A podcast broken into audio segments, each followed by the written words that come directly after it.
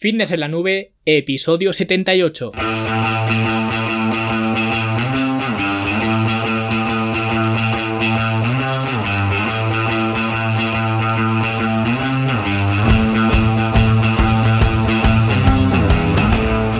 Bienvenidos a todos un viernes más aquí a vuestro podcast A Fitness en la Nube, donde hablamos de fitness, de nutrición, de entrenamiento y donde cada viernes, cada semana os traigo las técnicas, los consejos, los trucos y como lo queráis llamar para que construyáis un mejor físico y tengáis un estilo de vida más activo y más saludable.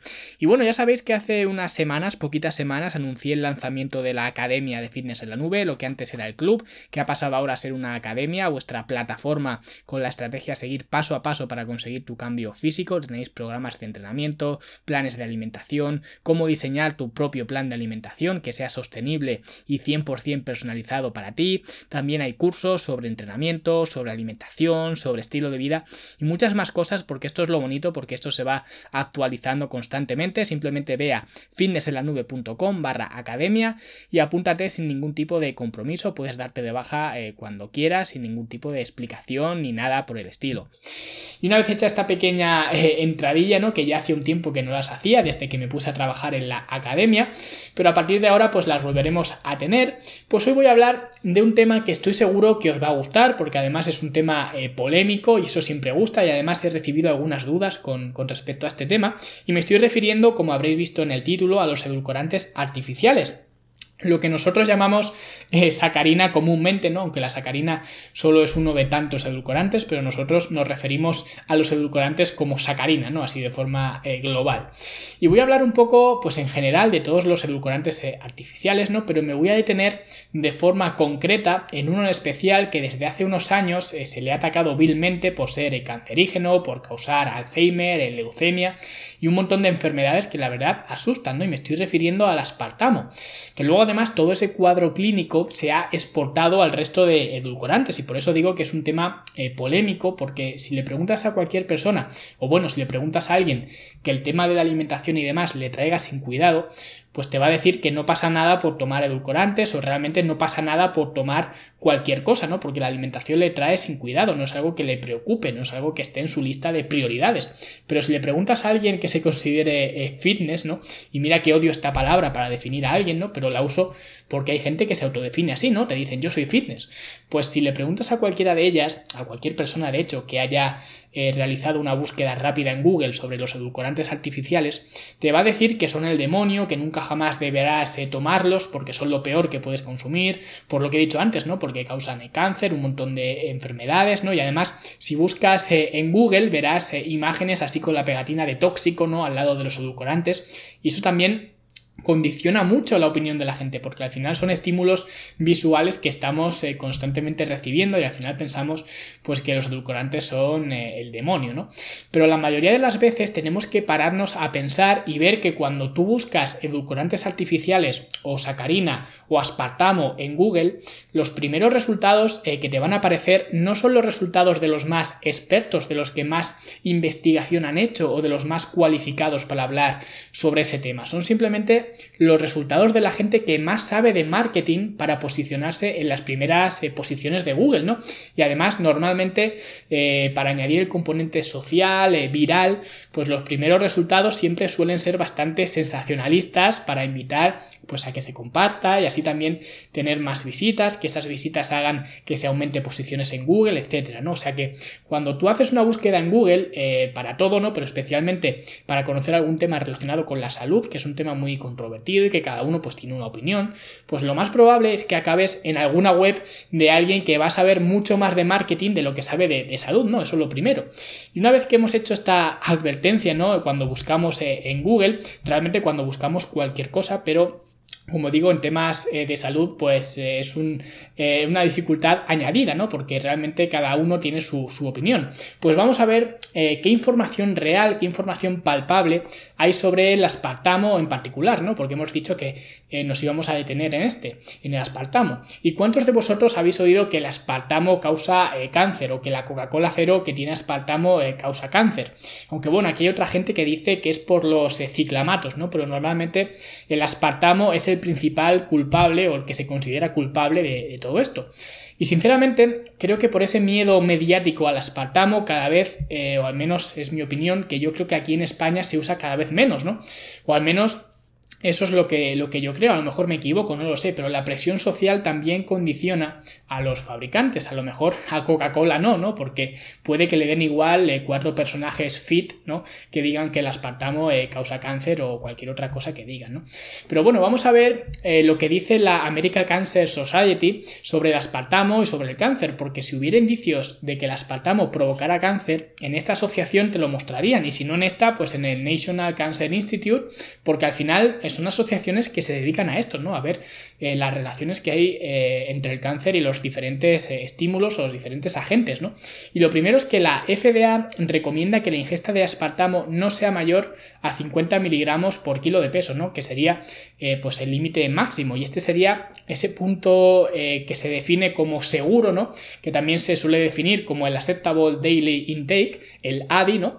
Y este ADI siempre se fija siendo 100 veces menor que la cantidad que empieza a dar problemas. Esto es en todos los edulcorantes, no solo en el aspartamo, ¿no? Por lo que podríamos consumir 100 veces más, o sea, 150 miligramos por kilo de peso eh, corporal de aspartamo y seguir aún así estando seguros o a partir de ahí, de esos 150 miligramos, eh, tener ciertas eh, complicaciones. ¿no? Y para poner esto en un poco más de contexto, en una persona de 75 kilos, estos serían 3.750 eh, miligramos por día de aspartamo durante todos los días de su vida. ¿no? Y una lata de refresco tiene de media unos 192 miligramos, por lo que serían casi 20 latas de refresco diarias que tendrías que consumir, ¿no? cosa que es muy raro que alguien lo haga, ¿no? pero aún así así, si alguien lo hiciera, si alguien consumiera cada día 20 latas eh, de refrescos edulcorados con aspartamo, pues se consideraría como seguro, ¿no? Para alguien de 75 kilos. Y en cuanto a las investigaciones, aquí hay que tener en cuenta eh, dos cosas. La primera es que muchas de ellas están basadas o están realizadas sobre animales. Y esto lógicamente pues no aplica a los humanos, ¿no? Y además los estudios que están llevados a cabo en humanos son más difíciles de controlar porque entran en juego muchas otras variables derivadas del estilo de vida, ¿no? Porque si yo estoy haciendo un estudio con una persona eh, que fuma, sobre el aspartamo, por ejemplo, y durante el estudio le da cáncer de pulmón, a lo mejor ese cáncer no viene del aspartamo, sino del cartón de tabaco que se fumaba todos los días, ¿no? Entonces, como digo, es más difícil de controlar porque hay muchas eh, variables, ¿no? Así que esto lo digo para que veáis que ni en humanos ni en animales se puede afirmar con rotundidad de forma general que haya cualquier tipo de, enfermedad. Pero aún así, en los estudios con animales eh, alimentados con aspartamo, que en ocasiones eh, se les daban dosis mayores a 4.000 miligramos por kilo de peso por día durante toda la vida del animal, que como vemos eso es 80 veces más de la cantidad máxima diaria recomendada eh, para los eh, adultos, ¿no? Y aún así no se ha visto ningún problema de salud asociado al consumo de, aspartamo. Sí que hubo dos estudios publicados eh, por investigadores italianos, ¿no? Que sugerían que altas dosis de aspartamo estaban vinculadas con la aparición de leucemias y de linfomas. Pero la FDA y la EFSA, que es igual, ¿no? Sería el equivalente europeo a la FDA, que sería la European Food Safety Authority, pues descartaron estos estudios porque estaban incompletos y faltaban eh, varios datos relevantes. O sea, que en animales no hay ningún problema. Entonces ahora vamos a ver qué es lo que ocurre en los humanos. Y en humanos eh, ocurre lo mismo. La mayoría de estudios no han mostrado ningún efecto nocivo del aspartamo en la salud. Y claro, si esto es así, entonces ¿de dónde viene este miedo al, aspartamo? ¿no? ¿De dónde sale esto de que el aspartamo produce cáncer? Pues eh, por lo visto un estudio observacional en 1980 asociaba eh, el incremento de tumores cerebrales al uso de aspartamo, porque los tumores cerebrales habían aumentado mucho en esa época, ¿no? Por eso es un estudio observacional, porque se observó que eh, los tumores cerebrales aumentaron mucho. Pero se vio que los tumores cerebrales habían aumentado, sí, pero desde la década de los 70, y en esa época no se usaba aspartamo, entonces el aspartamo poco tenía que ver con ese, ese aumento en tumores cerebrales. Y además, la mayoría de esos aumentos de cáncer eh, cerebrales se encontraban en personas que tenían más de 70 años y ese grupo de población no estaba expuesta a altas dosis de, aspartamo porque no solían consumir los productos que lo contenían de forma general. Y esto es lo que ocurre con los estudios observacionales, que tú observas, ¿no? Y luego cuando profundizas un poco, pues te das cuenta de que las cosas tienen un contexto eh, mucho más amplio del que, del que tú pensabas. Pero imagino que ya fue tarde para los eh, medios de comunicación que empezaron a difundir que el aspartamo causaba cáncer, ¿no? Aún sin haber ninguna prueba fehaciente que lo demostrara. Pero eso pasa siempre con la prensa, ¿no? Y a día de hoy se multiplica por 100.000 con las eh, redes sociales, ¿no? Y todo el mundo pues hablando, ¿no? Y además, y esto es un poco mi opinión, a mí el aspartamo no me parece para nada nocivo sin mirar ningún estudio, ¿no? Simplemente viendo lo que es el aspartamo en realidad. Porque el aspartamo en el cuerpo se descompone en metanol, en fenilamina y en ácido aspartico. Y de esos tres, el metanol es el más polémico porque se dice que cuando el metanol se descompone, pues ese compuesto que sale o que resulta hace daño a las proteínas y al ADN y demás, ¿no? Pero es que la cantidad de metanol en el aspartamo es realmente pequeña y además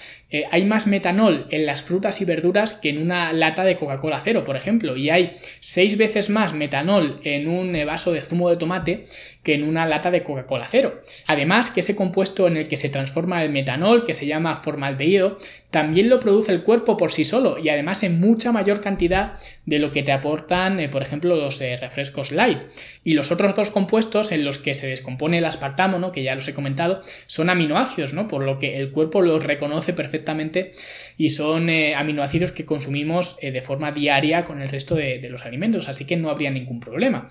Así que por eso digo que yo no le encuentro ningún tipo de inconveniente. Además, las asociaciones más importantes en seguridad alimentaria le han dado el visto bueno desde hace años, ¿no? No se ha encontrado ningún estudio concluyente que demuestre que el aspartamo produzca eh, ningún tipo de enfermedad, ni cancerígena, ni a nivel cognitivo, ni nada, ¿no? Y además, como digo, dos tercios del aspartamo son aminoácidos fácilmente reconocibles y asimilables eh, por el cuerpo. Entonces, yo realmente no veo dónde está el problema. Solo eh, que sí que es cierto que hay un eh, grupo de personas que sí que tienen que tener cuidado o precaución con el aspartamo, que son las personas que padecen fenilketonuria o PKU, que es una enfermedad de genética en la que el cuerpo pues, no puede descomponer el formaldehído. Entonces, ahí sí que se recomienda eh, pues algo de precaución con el aspartamo, pero con el resto de casos, que son la mayoría, porque yo al menos no conozco a nadie con esta patología, nunca he conocido a nadie, pues no hay problema ninguno por consumirlo. Y en mi opinión, eh, lo que creo que pasa es que eh, si el problema no existe, pues nosotros mismos nos lo inventamos, ¿no? Y es lo que pasa con las redes sociales hoy en día y con tanta gente diciendo eh, tantas cosas. Y esto es en cuanto a la peligrosidad, en este caso del aspartamo, que creo que es la más relevante y es la que más quería comentar porque es el que más ataques se recibe normalmente, ¿no? Pero si tenéis curiosidad por el resto de edulcorantes, os voy a leer lo que dice el National Cancer Institute. Y dice así, las preguntas sobre el cáncer y los edulcorantes artificiales aparecieron cuando los primeros estudios empezaron a mostrar cáncer de vesícula al combinar ciclamatos y sacarina en animales. Sin embargo, los resultados de los siguientes estudios de carcinogenidad, que son estudios que examinan si una sustancia produce o no cáncer, de esos edulcorantes no aportaron una evidencia sólida asociándolos con cáncer en humanos. Y de forma similar, estudios de otros edulcorantes aprobados por la FDA no han demostrado evidencia clara de asociación en cáncer en humanos. Pero aún así, como digo, hay otras preocupaciones con los edulcorantes artificiales, como el hecho de que te hacen de comer más, que estimulan la producción de insulina, que te hacen engordar, ¿no? Y bueno, toda una serie de cosas espeluznantes, ¿no? Y para hablar de esto, pues la mejor fuente que hay o que yo he encontrado, pero no creo que haya una fuente mejor, se publicó en el 2016 y es un estudio eh, pues que se publicó en el International Journal of Obesity y es un estudio, como digo, ultra completo donde utiliza eh, toda o la mayoría de estudios realizados, incluyendo metaanálisis que se han hecho hasta la fecha, ¿no? Que podéis eh, ver que hay más de 200 referencias, ¿vale? Os dejaré el estudio en las notas del programa para que le echéis un vistazo, vais a pasar un rato entretenido porque es bastante largo. Y lo que quiero hablar aquí es de si los edulcorantes artificiales confunden al cuerpo o alteran el metabolismo y luego tienes más hambre, acabas comiendo más, ¿no? Que es lo que eh, dice mucha gente y además esto lo dice gente que tiene muchos seguidores, que escuchan luego estas cosas y las toman como si fuera una religión, ¿no? Porque eso yo creo que es un peligro. Cuanta más gente te sigue, más cuidado tienes que tener con las cosas que dices, ¿no? Y procurar no decir eh, tonterías como esta. Y no solo los influencers que hay por ahí, sino también algunos eh, médicos que siguen recomendando incluso el azúcar sobre los edulcorantes, ¿no? Por si no teníamos ya suficiente azúcar, pues échale un sobrecito al café, que es mucho mejor que utilizar esa sacarina, ¿no? Y bueno, lo que dice este estudio, o una de las cosas que dice es, Toda la evidencia de los estudios llevados a cabo en humanos indican que el consumo de edulcorantes no aumenta la energía consumida o el peso corporal comparado con otros compuestos calóricos y no calóricos, por ejemplo el agua. En general, la evidencia científica indica que el uso de edulcorantes en lugar de azúcar en niños y adultos conduce a una reducción en las calorías consumidas y en el peso corporal incluso cuando se compara con la ingesta de agua. Pero es que incluso eh, lo que es curioso es que otro de esos estudios que cita se les administró a los sujetos los edulcorantes en cápsulas y al otro grupo se les dio un placebo, ¿no? Y en el grupo que se les dio el edulcorante perdieron más peso que los que, en los que se les dio el placebo, ¿no? O sea que aunque tus papilas gustativas no degusten el sabor eh, dulce, ¿no? Porque se les dio en, cápsulas, el grupo que consumió los edulcorantes acabaron eh, por consumir al final menos calorías a lo largo del día. Pero aún así, eh, aunque degustes el sabor dulce, que mucha gente dice que es algo malo, porque es como el anuncio de las Pringles, ¿no? Que cuando haces pop ya no hay stop, y que cuando pruebas algo dulce, pues ya sigues queriendo eh, algo dulce y acabas comiendo más, ¿no? Cosa que ya hemos visto que es falsa, porque la gente que consumía más edulcorantes consumían menos calorías totales comparado con la gente que consumía azúcar, cosa que puede parecer lógica, porque al final el azúcar tiene más calorías que eh, los edulcorantes. Entonces, eh, si alguien consume edulcorantes, si alguien consume azúcar, es posible que, o muy probable, que el que consuma azúcar acabe consumiendo más calorías a lo largo del día. Sin embargo, eh, también ocurría lo mismo con la gente que consumía agua en lugar de edulcorantes, lo que es más sorprendente. Entonces, no por sentir el sabor dulce vas a acabar consumiendo más calorías. De hecho, os leo textualmente lo que dice este estudio con respecto a esto. Los estudios que compararon los edulcorantes con productos sin edulcorar, agua o nada, sugieren que la exposición al sabor dulce por sí misma no fue un estímulo significativo para más tarde. Y esto lo que quiere decir eh, es que el sabor dulce no condiciona a comer más y luego tener ansiedad después y cosas así, ¿no? O lo que es lo mismo, que el sabor de los edulcorantes no actúa como el azúcar en el centro de recompensa del cerebro, porque ya sabemos que el azúcar sí que provoca esa sensación de hipoglucemia, ¿no? Que te hace luego de comer mucho más después, ¿no? Pues esto con los edulcorantes artificiales no ocurre.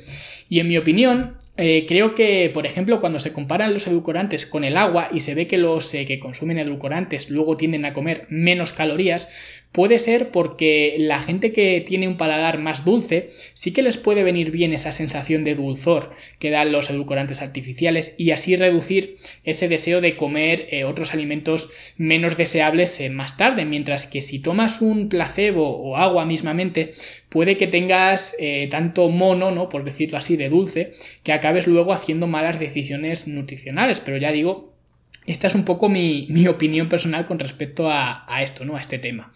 Entonces, ¿por qué se dice que los edulcorantes te hacen engordar?